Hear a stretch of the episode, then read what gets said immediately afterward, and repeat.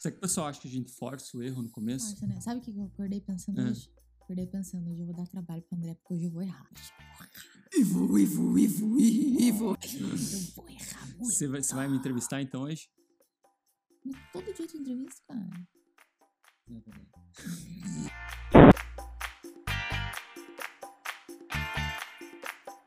Olá! Seja bem-vindo Seja bem-vinda a mais um episódio desse marciano, lunar e terráqueo podcast ao lado. criativo.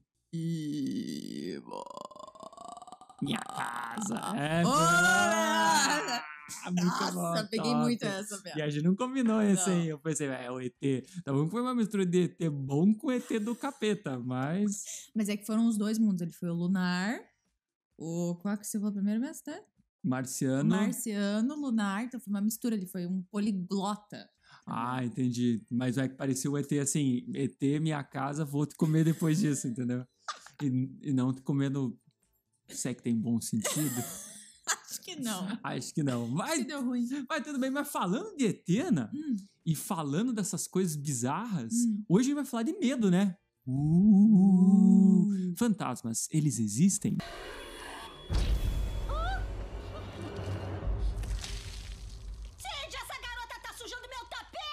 Não. Oh, mas eu acho que mas esse... existe um fantasma na vida de muita pessoa. Existe. E esse assunto, eu acho que ele causa mais medo nas pessoas do que muito fantasma por aí, né? Não, muito fantasma causa mais medo do que morte. Pra quem não sabe, não sei se você sabe disso, você sabe disso, Ana? Sei. Você na fala sabe disso que eu já falei pra ela. O medo de apresentar, ou seja, falar em público. Quando eu digo falar em público, não quer dizer necessariamente que você vai estar presencialmente na frente de alguém. Hoje é muito comum as pessoas terem que se apresentar online. Mas mesmo assim, online, você sabe que tem um monte de gente assistindo. Tem evento meu aí que tem 1.500 pessoas, quase 2.000 pessoas me assistindo ao vivo. Então, se você imagina isso, você, a cabeça começa a entrar em parafuso. E esse medo de falar em público é maior até mesmo do que o medo de morrer.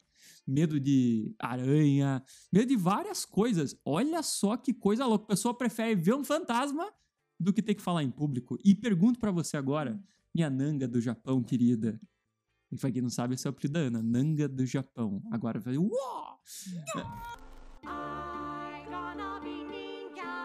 Eu não sei porquê, não me perguntem. Ana, você tem ou já teve medo de falar em público? Muito! Cara, vou confessar pra vocês aqui, hein? Quem me viu, quem me vê, Ana Flávia, eu aqui apresentando esse podcast aqui toda mega natural e tal. Hum. Mega natural tirando maquiagem, né? Não, mas ó, se você... Quer dizer, quem, quem vê só que acha que ela tá natural. Não, brincadeira, natural.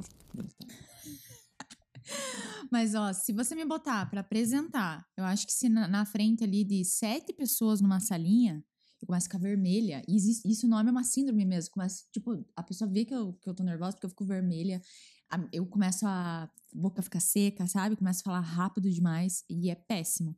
Mas, ao longo do tempo, enquanto eu fui treinando aqui com você, com podcast, peguei algumas técnicas suas, eu fui melhorando.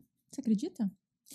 E é curioso, porque você, André, você sempre foi um bom apresentador.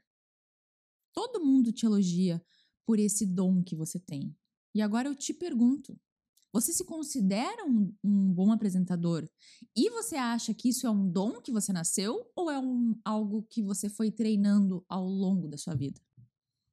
Olha, ah, eu não posso negar que eu tenho facilidade. E eu acho que a facilidade ela vem de vários fatores aí. Por exemplo, eu sou uma pessoa introvertida. Eu sou tímido. E, pode parecer até surpresa pra você agora. Falar assim, o André ué, é introvertido? Mas como assim, né? O cara tá no YouTube, se apresenta, não tem medo de falar na frente do público. E, na verdade, tem pesquisas que dizem que a pessoa que é introvertida ela fala melhor em público do que a pessoa extrovertida. E isso influi- é influenciado pela maneira de pensar, que o introvertido, ele consegue organizar melhor as ideias na cabeça. E a pessoa extrovertida, ela tem várias ideias, ela quer se comunicar e isso atrapalha essa organização. Então, isso torna as pessoas que são tímidas melhores apresentadores. Claro, depois que você vence a timidez, né? Agora, é, eu não posso negar também de que foi muita prática. Que do primeiro vídeo que eu lancei lá em 2016, e, eu não tinha expressão nenhuma. Eu parecia uma múmia falando. Fala galera, tudo bem? nem sempre é tão fácil ser criativo e criar algo novo, né? Sabe, parecia um zumbi, só voltava a falar assim, quero cérebro. Era muito ruim. Só que na época parecia que eu tava fazendo o meu melhor. E depois de gravar, cara, 150 vídeos aqui e ter direcionamento, as pessoas apontando, eu também vendo que eu podia melhorar, era impossível que eu não ficasse melhor, que eu não ficasse mais expressivo. E eu não tô falando só de filmar, é, isso me tornou um apresentador também melhor na hora de, sei lá, dar uma aula, na hora de estar em público com as pessoas. Então, eu acho que é uma mistura um pouco dos dois, sabe? De algumas características pessoais suas, mas ao mesmo tempo é prática. E se você, às vezes, não tem as características que são necessárias para ser um bom apresentador, você vai ter que compensar em mais tempo de prática. Uhum. Mas eu não acho que é alguma coisa que ah, é exclusivo de um grupo de pessoas e essas pessoas aqui, elas nunca vão conseguir apresentar bem alguma coisa, elas nunca vão ter confiança suficiente. Acho que acaba sendo mais uma coisa que você põe na tua cabeça e acaba criando uma trava. E daí você não pratica, porque tem medo, nunca apresenta, e é uma bola de neve. né? E nesse momento que você começou a gravar os vídeos e, e queria melhorar, você foi estudar oratória ou você foi por conta própria? E aí, outra pergunta, só encaixando. Você acha que se você. Aproveitando o gancho. Aproveitando o gancho. Você acha que se você estudasse, seria mais rápido ou não? É a prática mesmo que, que te tornou cada vez mais excelente? Obrigado pelo excelente. Ah! Eu estudei, estudei em Harvard, Massachusetts. É brincadeira, eu nunca estudei oratória na minha vida. Ah, eu não. Por isso que eu não. Já me pediram, sabe? Ah, por que você não dá aula sobre oratória, técnica? Hoje o que eu ensino dentro do nosso curso é simplesmente coisas que eu faço no meu dia a dia que me ajudam, mas eu não tenho assim uma. Li, li, já algum livro de linguagem corporal tal, mas eu não tenho nenhuma técnica assim específica. Ah, por que, que eu falo bem? Sabe? Assim, umas coisinhas, sabe uma coisinha boba? Hum. Posso falar, por exemplo, posição da mão. Ó, você aqui, escute, chega mais. Posição da mão. Não, não chegue tão perto. Agora se afasta. Obrigado. Quando você vai falar em público com alguém, a posição da tua mão é sempre melhor que ela esteja com a palma para cima. Então você está explicando. Não sei se vocês percebem, mas normalmente eu falo assim. Eu falo com a mão para cima. Por quê? Isso é o. Não, não é assim, né, Fia? Eles não está no meio de um show de rock. Nossa, eu falei que nem minha avó agora. Eu estou num show de rock. Mas é porque isso quer dizer que você não tem nada a esconder. Então, que você tá, eu digo, vulnerável do ponto assim, eu não tô com uma arma nem nada que isso vem lá do tempo das cavernas. É que, sei lá, das cavernas e antes das cavernas, quando as pessoas moravam fora das cavernas. E quando você começa lá com a mão para baixo, explicar, isso quer dizer o quê? Isso é o símbolo internacional dos mágicos, do bandido, né? O cara que tá escondendo alguma coisa aqui. Então você não tá sendo 100% honesto. É, e falar dessa maneira, o que, que é isso aqui? Isso aqui é o porrete que está apontando para a pessoa. Ó, Vou te sentar o cacete se você não fizer isso. Então isso é bem agressivo. Então quando você quer mandar alguma pessoa, quer ter esse, essa ideia um pouco de submissão, assim, se fala dessa forma. Então isso é uma coisa que eu li no livro aprendi. É um pouquinho de técnica, mas não é o que me deixa 100% ser um bom Hum. apresentador. Agora você me pergunta, putz, se eu tivesse estudado, teria sido mais rápido? Provavelmente sim. Provavelmente sim, porque eu fui muito ali por erro- erros e acertos e não desde quando comecei, gente, a apresentar YouTube nem nada. Eu lembro de estar na escola e na escola eu já tinha assim mais facilidade que os meus meus colegas. E na época eu me achava bom, mas eu nem sabia o que eu fazia de errado, o que eu fazia de certo, nem nada. É, eu lembro que o meu primeiro emprego foi como professor de inglês, com 18 anos, então isso ajudou? Pô, ajudou, porque eu tava me expondo. Mas provavelmente se eu pegasse um DeLorean ali, com, sabe, você lembra DeLorean agora, né, Ana? De que filme que é o DeLorean? Daquele lá. Do Você tá Você tá zoando? Ah, não! Do De Volta pro Futuro. Ah, Jesus amado, essa menina tem muito a aprender ainda. Muito a aprender. É, mas se eu pegasse um DeLorean e voltasse pra, pra ver o André com 18 anos dando aula, eu, o André, hoje com 34 aninhos, com 30, eita, menina, assim, no- com 34, eu falo assim, que horrível. Mas era o melhor que eu podia fazer naquela época. Então, se eu começo a voltar na minha vida, eu tive muito treino. Treino forçado por causa do emprego, né? Sempre tá, eu tava me expondo, isso que me tornou uma- um orador ou um apresentador aí melhor. Se eu tivesse estudado, podia ter acelerado o processo. Porque você, por exemplo, você não estudou, estudou? Fez algum curso de oratório? Não. Não fez. E como é que você melhorou? Fazendo. É, eu acho que foram duas coisas.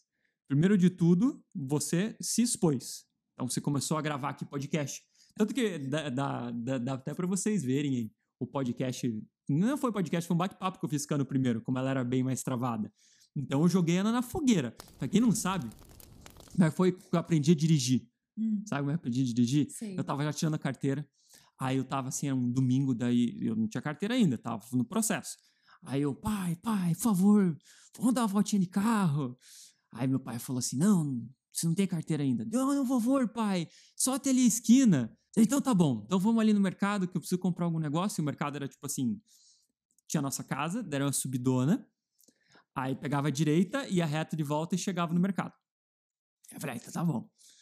Aí eu lembro que meu pai, na época, ele ainda tinha a empresa dele e eu tinha, era uma Saveiro, acho que ele É, era uma sim. Saveiro. Então, Saveiro, assim, não tem peso no fundo, né? O, negócio, o bicho já é meio brabo ali. Spectacular!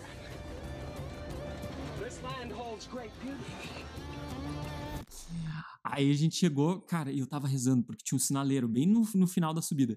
Assim, pelo amor de Deus, não fecha o sinaleiro, não fecha o sinaleiro, não fecha o sinaleiro, não fecha. sinaleiro. Tá que nem o Chaves, assim, sabe?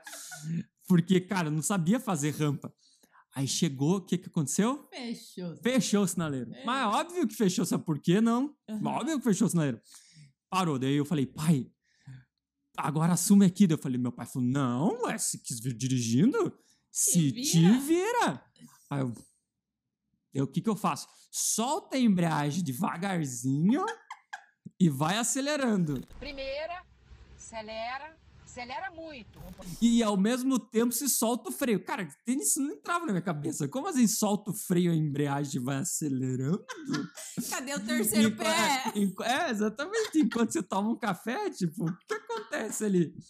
Cara, daí o que aconteceu, né? Larguei a embreagem, pum, morreu o carro. Aí, ainda bem que era domingo, mas já começou a acumular carro, os caras buzinando. Eu falei, eita lá, ia. Aí o pai, ligue o carro de volta. Daí liguei o carro. Agora solta, e tá todo aquele esquema. Daí eu soltei, acelerei, fez aquele.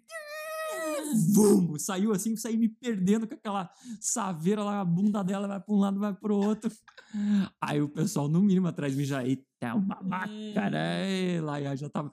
Cara, então foi assim: meu pai me jogou na fogueira e depois disso, eu te juro que meu medo de dirigir diminuiu bastante, porque depois desse eh, disso que eu passei, e eu fiz a mesma coisa com a Ana, joguei ela, vamos gravar.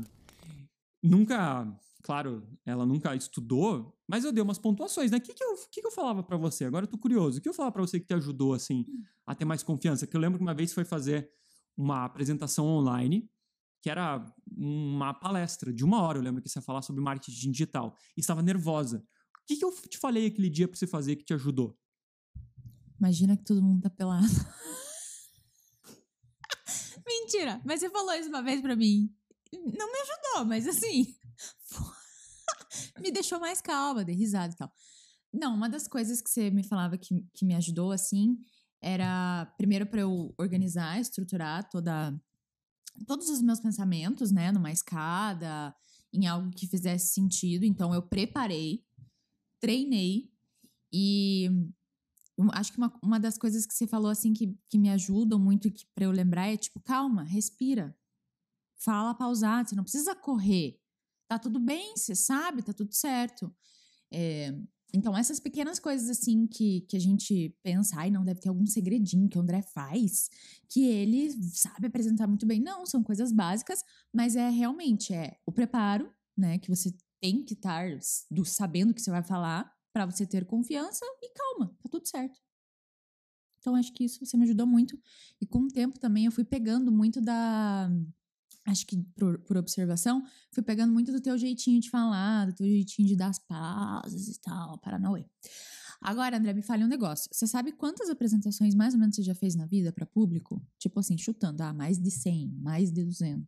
Mais de 100, mas não sei te dizer, nunca contei. Devia ter contado, né? Nunca contei. Tá, e você acha que é pior apresentar pra muita gente ou pra pouca gente? Tipo, ah, um evento online de mil pessoas que você sabe que estão te assistindo, Ou, sei lá, uma palestra ali que tem 20 pessoas. O que, que você acha pior? Pra pouca gente. É? Por quê? Pra pouca gente, porque. Principalmente se for presencial. Porque quando é presencial e é pouca gente, você consegue ver no olho da pessoa se ela tá gostando, se ela tá entediada, se ela não entendeu, confusão, sabe? Então se tem o julgamento ali o tempo todo, em real time o negócio, sabe? Tipo. E quando é um monte de gente, já apresentei pra bastante gente, você, tipo assim, é uma audiência, entendeu?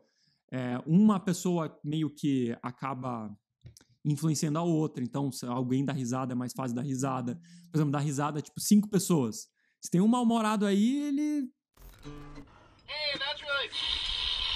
Hey, stop.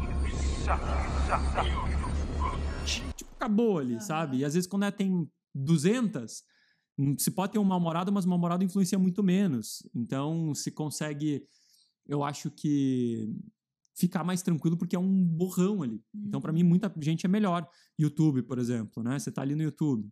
Putz, tô fazendo evento pra 1.500 pessoas. Tipo, cara, não consigo nem acompanhar chat nem nada. Tô falando pra todo mundo, tô tranquilo. Porque esse, esse grande grupo acaba virando um bolo só. Eu tô falando pra um bolo. E quando você tá falando, tipo, no Zoom, tem 10 pessoas e tá a câmera aberta, você consegue ver a câmera te julgando. Então, pra mim, menos é mais difícil.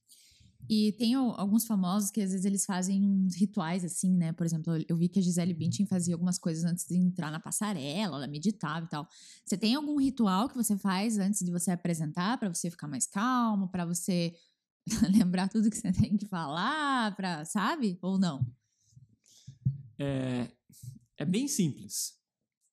Se é assim, enche três copos com água, um com limão, dá três voltinhas, duas Ave Maria. Não, brincadeira. Gente, não tem, tem gente que tem ritual. Tem um colega nosso até aqui que ele aluga uma parte do nosso escritório, o Matheus. Ele tem, né? Tipo, ele sempre, ele sempre vai fazer um evento grande, ele reza um Pai Nosso antes, ele escuta uma música, canta. Eu vou falar assim, às vezes, às vezes eu escuto uma música pra me dar um, tipo, um pouco de energia, mas a Ana vê assim, não tem nada específico, tem, Ana? Não, não tem nada específico. Presta atenção em mim, Ana. Respondendo, respondendinho, Não, é que teus amiguinhos, não, é brincadeira. Tenho uma reunião agora. Ai, ó, menina, menina, menina importante. Não, mas eu não tenho um ritual específico. O que eu tenho é um ritual pré, não assim, tipo, bem antes da, da apresentação. Que o meu ritual é o quê? É treinar. Isso que me deixa confiante pra hora. Não é, não é vai ser uma música específica que eu vou escutar. Às vezes a música te dá mais energia quando você tá, tipo, ai, tô meio baixo, ai, vou tomar, tipo, um energético, mas isso é pra uma situação específica. Agora, eu sempre, antes de qualquer apresentação, vou treinar pelo menos duas vezes. É que eu falo para Ana, duas coisas que eu faço. É o treino lixo, que o treino lixo é, ah, eu vou errar algumas vezes, eu sei, eu vou tocando, não me preocupo muito assim, ah, errei, esqueci, peraí, volta. E depois é o treino oficial, que daí nesse treino tem que falar as coisas certinhas. Né? Então, fazendo essas duas coisas, eu me sinto preparado. O resto, música, rezar, dar um abraço tal, depende do dia que eu tô com vontade. E de- desses, dessas apresentações que você faz online, né? Hoje, muita gente, por conta da pandemia, tá precisando fazer online e se sente desconfortável, até mais do que presencial, que eu acho, eu acho incrível, porque para mim é muito mais fácil se apresentar ali para as pessoas que estão com a câmera desligada ou até no YouTube do que realmente ali o face to face, né? Muito mais difícil. E para você, o que, que você acha que é o maior desafio quando a gente fala do online? Já que você falou que para poucas pessoas o presencial é- é mais difícil, qual que é então a desvantagem do online pra você? Ah, eu acho que, é, assim, de longe, a maior desvantagem é a interação. Porque quando você tá num público, mesmo que seja um público grande, você chama uma pessoa, a pessoa já responde na hora, sabe? Ah, levanta a mão aí. Então, é muito mais interativo. Quando é online, você tem delay.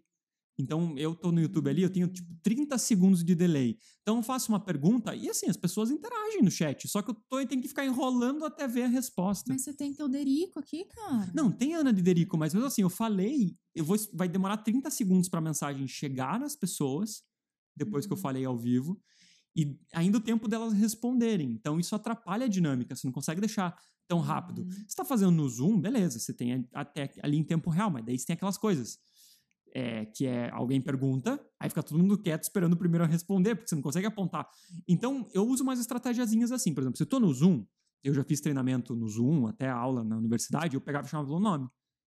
Entendeu? Eu, chegar, eu não ia falar assim, gente, o que vocês acham? É, o Marcelo, Marcelo, me diga aí, o que, que você acha? Aí a pessoa já. Primeiro de tudo, que todo, você já joga um sinal de alerta, que a primeira vez que fizer isso, o resto do pessoal, e assim, tá lá, e, ah, mas o cara tá chamando pelo nome? Aí fica todo mundo de olho aberto e vai assim: opa, agora a próxima vez pode ser eu. Ah, Então todo mundo acorda, sabe? Isso já é uma boa estratégia. Quando é grande grupo, hum, não tem muito o que fazer. Aí eu tomo cuidado, tem que ser bem cirúrgico na hora de fazer a interação, sabe? Quando é canal, assim, é, de rede social, até Instagram, né? Você tá fazendo live. Porque daí, se você fica o tempo todo trocando ideia com o pessoal e pedindo para eles responderem, isso pode deixar meio arrastado, Aham. sabe? Então, eu acho que esse é o maior desafio, a interação mesmo. E pra finalizar essa conversa aqui, André, eu queria que você desse, então, pra esse pessoal lindo, maravilhoso que tá nos assistindo, uma dica, né, Pra essas pessoas que têm medo de apresentar, que têm mais medo de apresentar do que de morrer. Fala aí, aquieta o coração dessas pessoas. Diga a sua palavra, fale uma palavra que, que vai acalmar, que vai ficar um braço quentinho, fofinho. Uma palavra. Chocolate. É, eu acho assim, quando você está falando de apresentar e você tem medo de apresentar, na maioria das vezes, eu falo isso por experiência, claro que tem ali pessoas que têm travas psicológicas, tem coisas mais sérias, tá? Mas eu falo da maioria das vezes. Você não tem medo de apresentar. Você tem medo do desconhecido. Sabe, por exemplo, você, você não tem medo do escuro. Ninguém tem medo do escuro. Você tem medo do que pode ter ali no escuro. Né, Pode ter uma aranha, pode ter um bandido, pode ter um fantasma, pode ter o ET ali da Ana, né? Que pode ser o ETzinho da Ana que apareceu. Entendeu? Então, quanto mais você tem conhecimento de alguma coisa, menos medo você tem. Quando você acende a luz, teu medo acaba de. de- quer dizer, não sei que tenha realmente o ET ali, né? Você descobriu. Ai, fo- Mas, por exemplo, eu tenho medo de avião. Quanto mais eu entendo sobre avião, eu entendo os check-ups de segurança e tudo isso, menos medo tenho na hora de voar. Então, quando você está falando da tua apresentação, se você planeja o conteúdo e você mesmo faz um conteúdo, já é um passo de você ter mais conhecimento do que você vai fazer.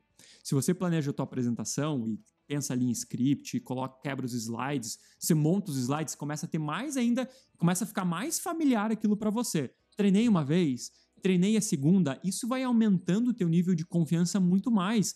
Que eu tenho apresentações, chega um ponto que eu tô batendo no passador do slide, eu nem preciso olhar para trás.